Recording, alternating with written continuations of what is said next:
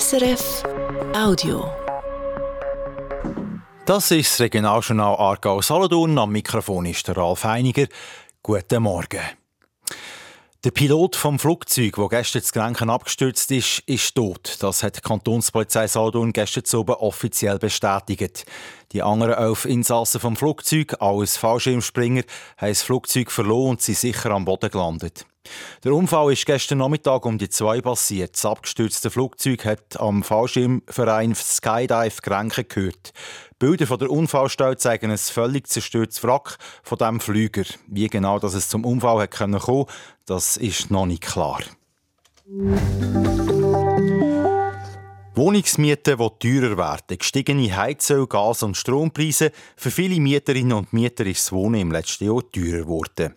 Wenn man sich vom Vermieter dabei ungerecht behandelt fühlt oder eine Mietzinserhöhung nicht akzeptieren will, dann kann man vor die kantonale Schlichtungsstelle gehen. Aktuell sind die wieder stark gefordert. Andreas Brandt. Auf den 1. Dezember ist in der Schweiz der Referenzzinssatz für Mieten aufgegangen, das zweite Mal nach dem letzten Sommer. Das gibt den Vermieter unter Umständen das Recht, mit den Mietzinsen aufzugehen. Das wollen aber nicht alle Mieterinnen akzeptieren. Darum gibt es aktuell wieder viel zu tun für die Schlichtungsstellen, wie zum Beispiel beim Oberamt von der Region Solothurn. Die Vorsteherin Susanne Berchthold sagt, dass seit dem Dezember viel mehr Gesuche reinkommen. Seither zeigt sich das gleiche Bild wie im Sommer 2023. Wir haben dreifache Anfragen oder Eingänge von den Schlichtungsverfahren und haben auch die Verhandlungsintensität verdreifacht. Das Oberamt der Region Solothurn ist für 42 Gemeinden zuständig, darunter steht Solothurn und Grenchen. Seit dem Januar sind 64 neue Schlichtungsgesuche eingetroffen.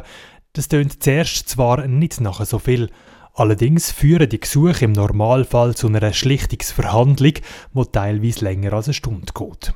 Dabei sind nicht nur zwei Leute vom Oberamt, der Mieter und die Vermieterin dabei, sondern auch noch je jemand vom Mieter und dem Hauseigentümerverband, sechs Leute also mindestens.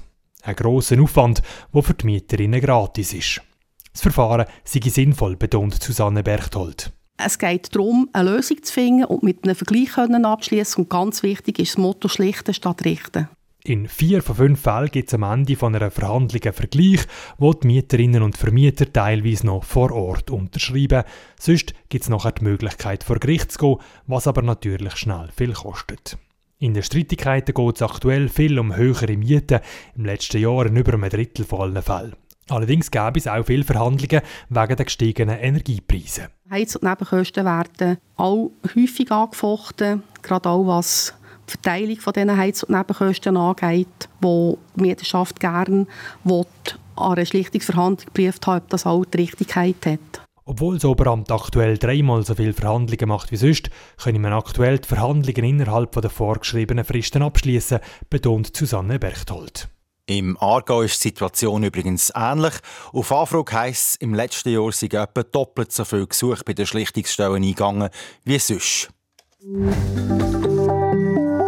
Tonmeldung vom Sport, Eishockey, Sieg für den EHC Alten. In den Playoffs von der Swiss League, der zweithöchsten Schweizer Eishockey-Liga, gewinnt Altes Heimspiel gegen HC Thurgau mit 4 zu 3 in der Verlängerung. Das entscheidende Goal für die Powermüs hat der andere Spieler geschossen, und zwar per Penalty in der siebten Minute der Verlängerung.